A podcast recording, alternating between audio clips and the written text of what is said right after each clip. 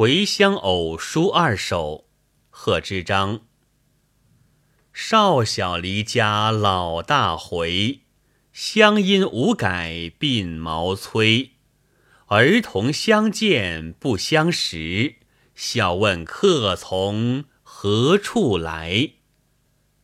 离别家乡岁月多，近来人事半消磨。唯有门前镜湖水，春风不改旧时波。贺知章在天宝三载，辞去朝廷官职，告老返回故乡越州永兴，时已八十六岁。这时距他离乡已有五十多个年头了，人生易老，世事沧桑。心头有无限感慨。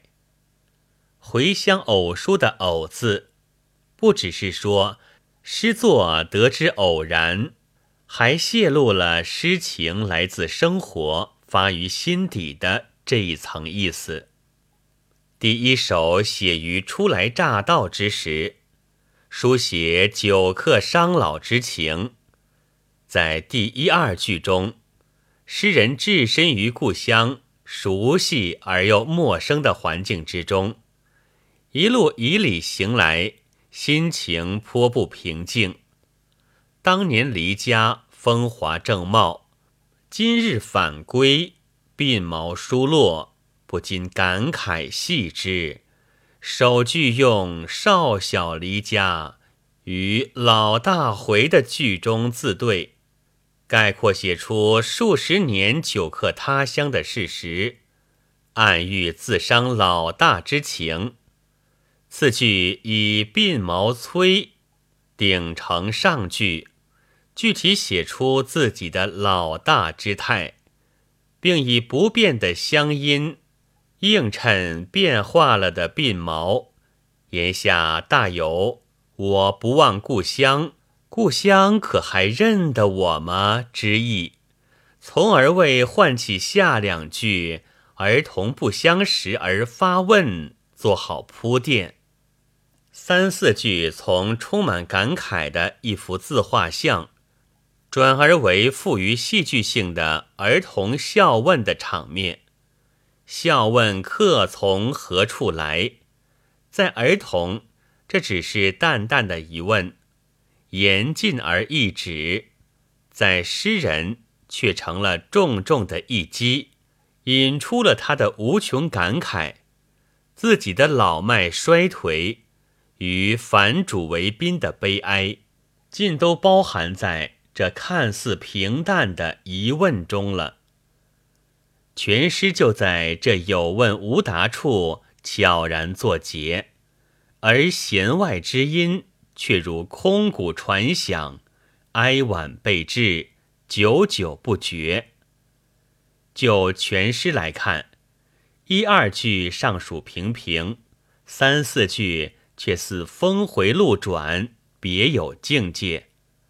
后两句的妙处在于背面敷粉，了无痕迹，虽写哀情，却借欢乐场面表现。虽为写己，却从儿童一面翻出，而所写儿童问话的场面，又极富于生活的情趣。即使我们不为诗人久客伤老之情所感染，却也不能不被这一饶有趣味的生活场景所打动。第二首可看作是第一首的续篇。诗人到家以后，通过与亲朋的交谈，得知家乡人事的种种变化，在叹息久客伤老之余，又不免发出人世无常的慨叹来。离别家乡岁月多，相当于上一首的“少小离家老大回”。诗人之不厌其烦。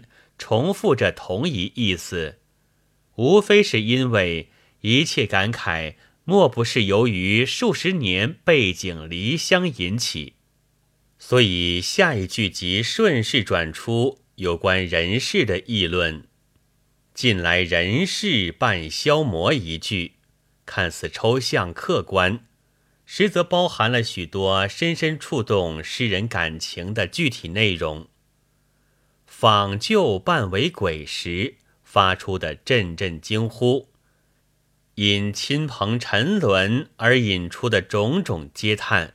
无不包蕴其中，唯其不生枚举，也就只好笼而统之的一笔带过了。三四句笔墨荡开，诗人的目光从人事变化转到了对自然景物的描写上。镜湖在今浙江绍兴会稽山的北麓，周围三百余里。贺知章的故居即在镜湖之旁，虽然阔别镜湖已有数十个年头，而在四维春色中，镜湖的水波却一如既往。诗人独立镜湖之旁，一种物是人非的感触自然涌上了他的心头，于是又写下了“唯有门前镜湖水”。春风不改旧时波的诗句，诗人以不改反衬半消磨，以唯有进一步发挥半消磨之意，强调除湖波以外，昔日的人事几乎已经变化尽尽了。从直书的一二句转到写景兼议论的三四句。仿佛闲闲道来，不着边际。实则这是妙用反衬，正好从反面加强了所要书写的感情。在湖波不改的映衬下，人事日非的感慨显得寓意深沉了。还需注意的是，诗中的岁月多、近来、旧时等表示时间的词语。贯穿而下，使全诗笼罩在一种低回沉思、若不生情的气氛之中。与第一首相比较，如果说人初进家门见到儿童时，也曾感到过一丝置身于亲人之中的欣慰的话，那么到他听了亲朋介绍以后，独立于波光粼粼的镜湖之旁时，无疑已变得愈来愈感伤了。宋代陆游说过：“文章本天成，妙手偶得之。”回乡偶书二首之成功，归根结底在于诗作展现的是一片画境，诗的感情自然逼真，语言声韵。仿佛自肺腑自然流出，朴实无华，毫不雕琢。